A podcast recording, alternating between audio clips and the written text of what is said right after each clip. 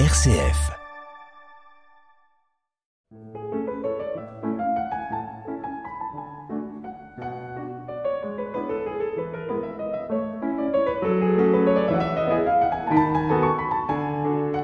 Correspondance. Martine Jacob. Aujourd'hui, je vous propose des échanges de lettres entre Vincent van Gogh Paul Gauguin. Vincent van Gogh, le peintre hollandais à la recherche de la lumière du midi, découvre Arles en février 1888. Il y restera jusqu'en mai 1889, pratiquement à la veille de sa mort, en juillet 90, à l'âge de 37 ans. Malgré la pauvreté, la solitude et un internement à l'Hôtel Dieu, ancien hôpital devenu aujourd'hui le pôle culturel Espace Van Gogh, c'est à Arles que la couleur et la lumière de ces toiles trouvent leur expression la plus forte et la plus personnelle. On y ressent l'exaltation, la tension et l'angoisse de cette période fiévreuse au cours de laquelle 200 tableaux parmi les plus célèbres de l'artiste et presque autant de dessins et de lettres verront le jour. Vincent van Gogh est non seulement le peintre que l'on connaît, mais il est également l'auteur d'une correspondance fameuse avec son frère Théo et avec Paul Gauguin, son frère terrible de l'art fin de siècle, inventeur d'un style et d'une destinée qui n'appartiennent qu'à eux. Ils forment, comme Rimbaud et Verlaine, comme Georges Sand et Flaubert, comme Montaigne et la Boétie, un duo légendaire de la culture. Paul Gauguin, lui, vit en Bretagne, à Pont-Aven, où un superbe musée récemment restauré lui est consacré. Paul Gauguin, donc désargenté et en mauvaise santé, fait quantité de dessins et de peintures. Vincent, lui, amplifie les couleurs de la nature pour la rendre plus vive et Paul, plus laborieusement, la modifie à son goût pour créer des images fantastiques. Avant leur brouille célèbre et l'épisode de l'oreille coupée, il peignit dans une marginalité précaire, il s'écrivait des lettres enflammées sur le nouvel art, rêvant tout haut de créer une communauté d'artistes souveraine et éclatante.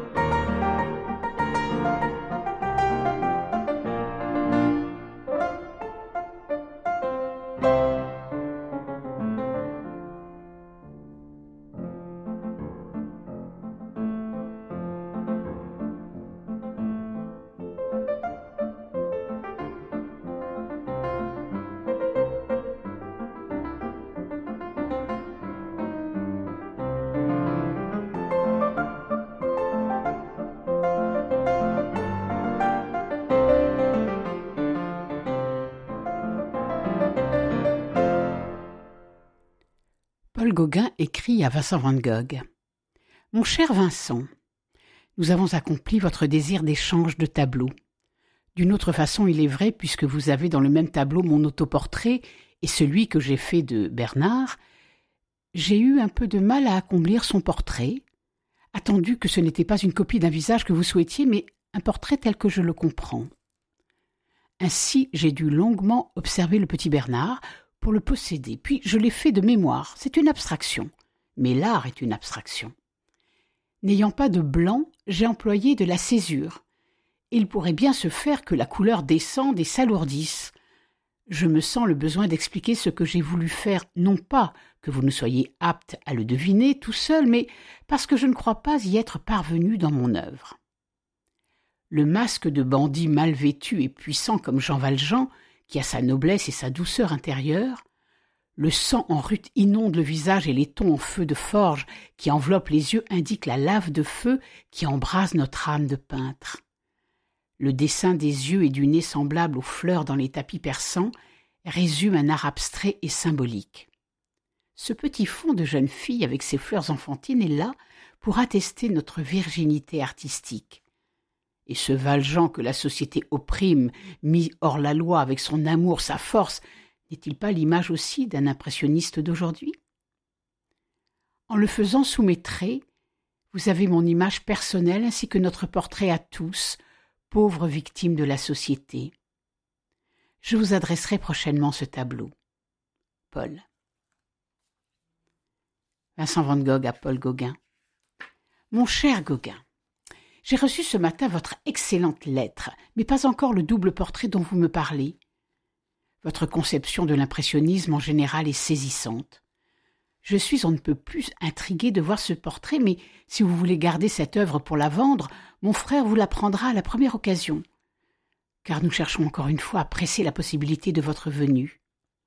Je dois dire que même pendant le travail, je ne cesse à songer à cette entreprise de fonder un atelier ayant vous-même et moi pour habitants fixes, mais dont nous désirerons tous les deux faire un abri et un asile pour les copains du moment où ils se trouveront acculés dans leur lutte.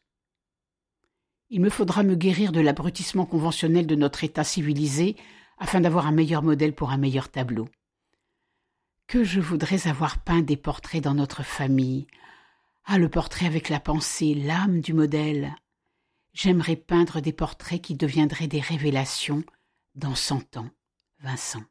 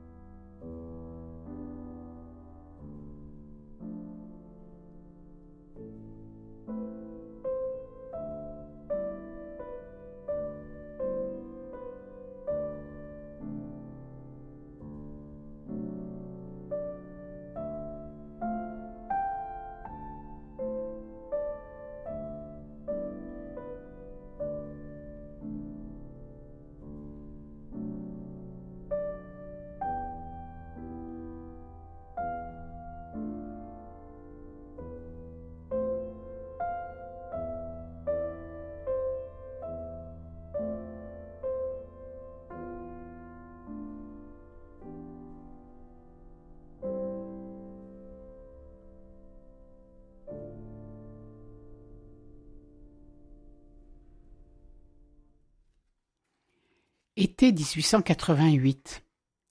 Vincent Van Gogh attendait avec impatience la venue de son ami Gauguin à Arles. Il écrivait régulièrement à Théo, son frère, le rassurant sur les perspectives financières bien engagées. Investir sur le deuxième lit pour son ami, et finalement, à deux, ils feront caisse commune et partageront les frais. Les questions matérielles réglées, le logement, le pain quotidien et la couleur assurée, ils s'adonneront entièrement à la peinture, corps et âme.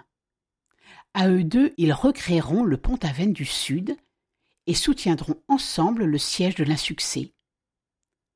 Se résigner à vivre en moine ou en ermite, avec le travail pour passion dominatrice, avec résignation du bien-être. Des lettres et des lettres destinées à Théo, qui montrent avec quelle fébrilité, ferveur et impatience Vincent attendait Paul Gauguin.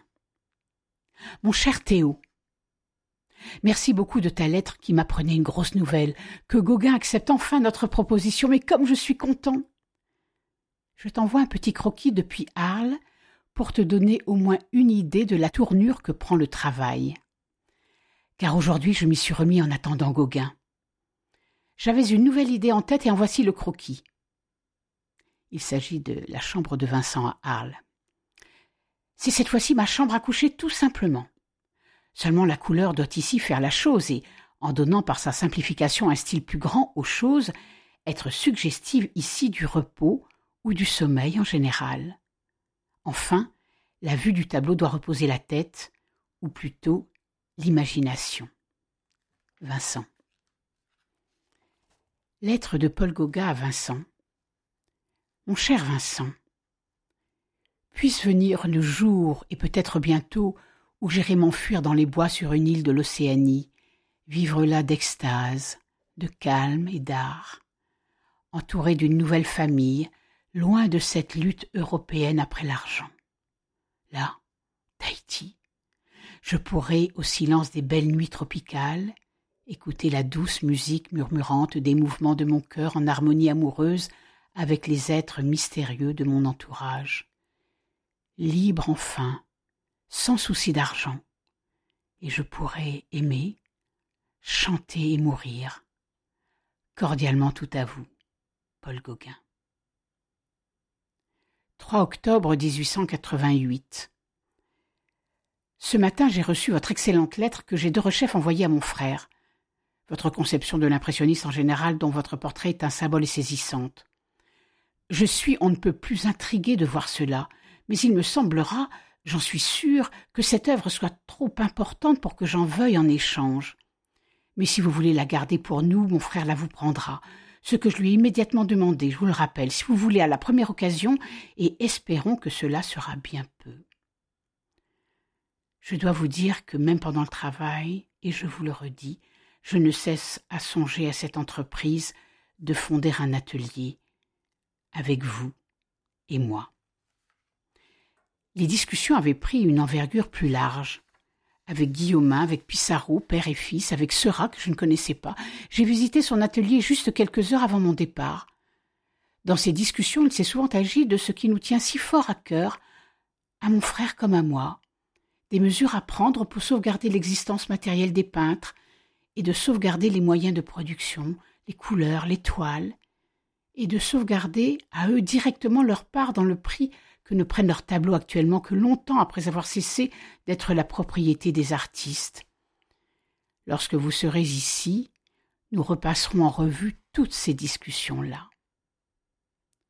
Quoi qu'il en soit, lorsque j'ai quitté Paris, bien bien navré, assez malade et presque alcoolique à force de me monter le cou alors que mes forces m'abandonnaient, alors je me suis renfermé en moi-même et sans encore oser espérer à présent dans le vague d'un horizon cependant, voilà qu'elle me vient. Elle me vient l'espérance. Cette espérance à éclipse qui dans ma vie solitaire m'a parfois consolée. Or je désirerais vous faire une part fort large de cette croyance que nous allons relativement réussir à fonder une chose de durée. Lorsque nous causerons de ces jours étranges de discussion, dans les ateliers pauvres et les cafés du petit boulevard, et que vous verrez en plein notre conception, celle de mon frère et de moi, qui ne s'est point réalisée en tant que formation d'une société, néanmoins, vous verrez qu'elle est telle que tout ce que l'on fera dans la suite pour remédier à l'état terrible de ces dernières années sera, ou bien cela même que nous avons dit, ou quelque chose parallèle à cela.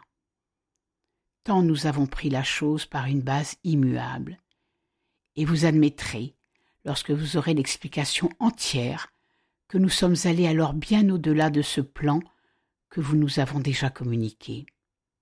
Que nous ayons été au-delà ce n'est que notre devoir de marchand de tableaux, car vous savez peut-être que moi aussi j'ai passé des années dans le commerce, et je ne dédaigne pas un métier où j'ai mangé mon pain.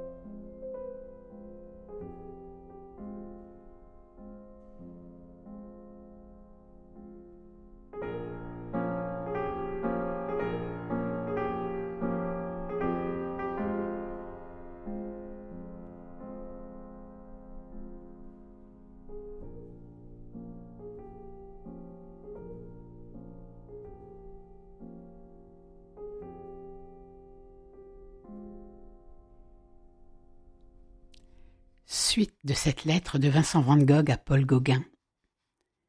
Suffit pour vous dire que je ne crois pas que tout en vous isolant en apparence de Paris, vous cesserez de vous sentir en rapport assez direct avec Paris. J'ai une fièvre de travail extraordinaire ces jours-ci. Actuellement, je suis aux prises avec un paysage à ciel bleu au-dessus d'une immense vigne verte, pourpre jaune, à sarments noirs et orangés des figurines de dames à ombrelles rouges, des figurines de vendangeurs avec leurs charrettes, l'égayent encore. Avant-plan de sable gris. Toujours toile de trente carrés pour la décoration de la maison. J'ai un portrait de moi tout cendré. la couleur cendrée qui résulte du mélange de véronèse avec la mine orange, sur fond véronèse pâle tout uni, à vêtements brun rouge, mais exagérant moi aussi ma personnalité, j'avais cherché plutôt le caractère d'un bonze, simple adorateur du Bouddha, du Bouddha éternel. Il m'a coûté assez de mal, mais il faudra que je le refasse entièrement si je veux réussir à exprimer la chose. Il me faudra même encore me guérir davantage de l'abrutissement conventionnel de notre ainsi nommé État civilisé, afin d'avoir un meilleur modèle pour un meilleur tableau. Une chose qui me fait énormément plaisir, j'ai reçu une lettre hier de Bock, qui écrit s'être établi dans le borinage pour y peindre charbonnier et charbonnage. Il reviendra cependant à ce qu'il se propose dans le midi, pour varier ses impressions et certes, dans ce cas, viendra à Arles. Je trouve excessivement communes mes conceptions artistiques en comparaison des vôtres. J'ai toujours des appétits grossiers de bête. J'oublie tout pour la beauté extérieure des choses que je ne sais pas rendre car je la rends laide dans mon tableau et grossière alors que la nature me semble parfaite. Maintenant pourtant l'élan de ma carcasse osseuse est tel qu'il va droit au but. De là il résulte une sincérité quelquefois originale, originale peut-être dans ce que je fais si toutefois le motif puisse se prêter à mon exécution brutale et inhabile. Je crois que si dès maintenant vous commenciez à vous sentir le chef de cet atelier dont nous chercherons à faire un abri pour plusieurs peu à peu, au fur et à mesure que notre travail acharné nous fournisse les moyens de compléter la chose, je crois qu'alors vous sentirez relativement consolé des malheurs présents de gêne et de maladie, en considérant que probablement nous donnons nos vies pour une génération de peintres qui durera encore longtemps. Ces pays-ci ont déjà vu et le culte de Vénus, essentiellement artistique en Grèce, puis les poètes et des artistes de la Renaissance. Là que ces choses ont pu fleurir, L'impressionniste le peut aussi. Pour la chambre où vous logerez, j'ai bien exprès fait une décoration, le jardin d'un poète. Le banal jardin public renferme des plantes et buissons qui font rêver au paysage où l'on se représente volontiers Botticelli, Pétrarque, le Dante et Boccaccio. Dans la décoration, j'ai cherché à démêler l'essentiel de ce qui constitue le caractère immuable du pays, et j'eusse voulu peindre ce jardin de telle façon que l'on penserait à la fois au vieux poète d'ici, ou plutôt d'Avignon, Pétrarque, et au nouveau poète d'ici, Paul Gauguin. Quelque maladroit que soit cet essai, vous y verrez tout de même peut-être que j'ai pensé à vous en préparant votre atelier avec une bien grosse émotion. Ayons bon courage pour la réussite de notre entreprise et continuez à vous sentir bien chez vous ici, car je suis tellement porté à croire que tout cela durera longtemps. Bonne poignée de main, et croyez-moi. Toi, à vous, Vincent.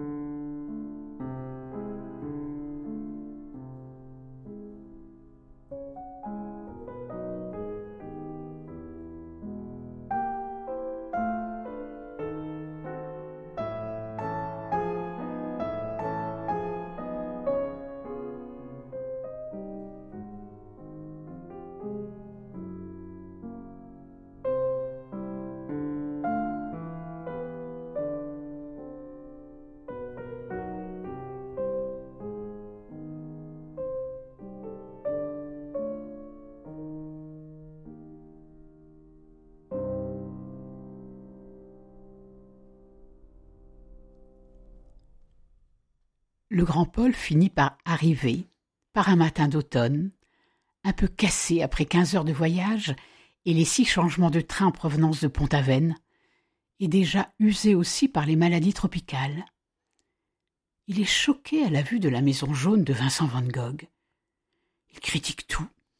Pas un mot de remerciement à cet ami qui prépara sa venue avec tant d'amour et qui souhaitait rendre la plus jolie pièce d'en haut aussi bien que possible comme un boudoir de femme réellement artistique. Effectivement, la chambre de Paul irradiait du jaune tournesol qui était une obsession chez le Hollandais fou. Paul a fini par l'associer à cette fleur et l'avait représenté peignant des tournesols, s'immolant dans ce jaune tourmenté. Vincent n'apprécia pas son portrait. Oui, oui, c'est bien moi, mais fou. À vivre ensemble, Vincent découvre chez Paul, hormis un grand peintre, un ami et un bon cuisinier. Ils se partagent les tâches. Paul range, Vincent dérange, Paul fait le ménage et Vincent les courses. Ils travaillent tous deux d'arrache-pied à leur tableau, se concertent, s'encouragent. Paul aurait plutôt tendance à critiquer le travail de Vincent. Vincent, lui, admire les œuvres de Paul et l'écrit à son frère. Gauguin travaille à une femme nue très originale dans du foin avec des cochons. Il a fait revenir de Paris un pot magnifique avec deux têtes de rat. Arrivé en octobre, les relations entre Gauguin et Vincent sont déjà au plus mal en décembre, jusqu'au 23 décembre. Le 23 décembre, il envoie une lettre à Théo précisant que Gauguin est découragé de la bonne ville d'Arles, de la petite maison jaune et de Vincent lui-même. Ce soir-là, ils se disputent. Vincent menace Gauguin avec un rasoir. Finalement, il se tranche une partie de l'oreille gauche, l'enveloppe dans du papier journal pour l'offrir à Rachel, sa prostituée préférée, filiforme, qui travaillait chez Madame Virginie. Cette Rachel pour qui Vincent puisait dans la cagnotte commune, destinée aux frais généraux de la maison, et qui faisait hurler Paul Gauguin, qui insistait auprès de Vincent qu'il n'avait qu'à faire comme lui, et séduire des femmes, ça coûterait moins cher. De ce séjour à Arles, Gauguin emportera avec lui une passion pour les tournesols. Il en fait planter à Tahiti, et plus tard les acclimatera aussi dans les îles Marquises, illuminant son jardin, hommage aux Hollandais fous. Mais encore il les peint, tournesol dans un fauteuil, un œil rivé au cœur de la fleur fixe le spectateur. Malgré la fin tragique en 1903 de Paul Gauguin dans les îles Marquises, la jambe purulente, épuisée, pauvre, il gardera un souvenir ému de Vincent et ses corbeaux, qui rêvaient de créer les ateliers du Sud, où vivrait la future communauté d'artistes qu'il fonderait dans les pays exotiques. Et sans le savoir, Paul avait réalisé le rêve fou du Hollandais en créant à Tahiti l'atelier des tropiques, un endroit primitif où l'argent y serait aboli. La fraternité des artistes trouverait là un paradis entièrement voué à l'art.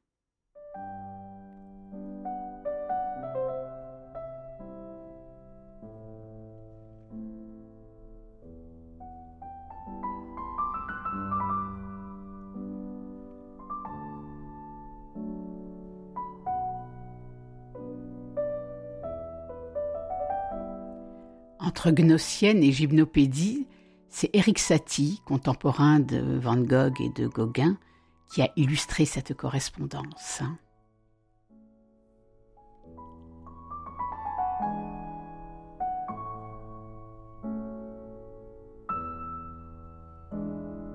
À bientôt pour d'autres correspondances sur RCF.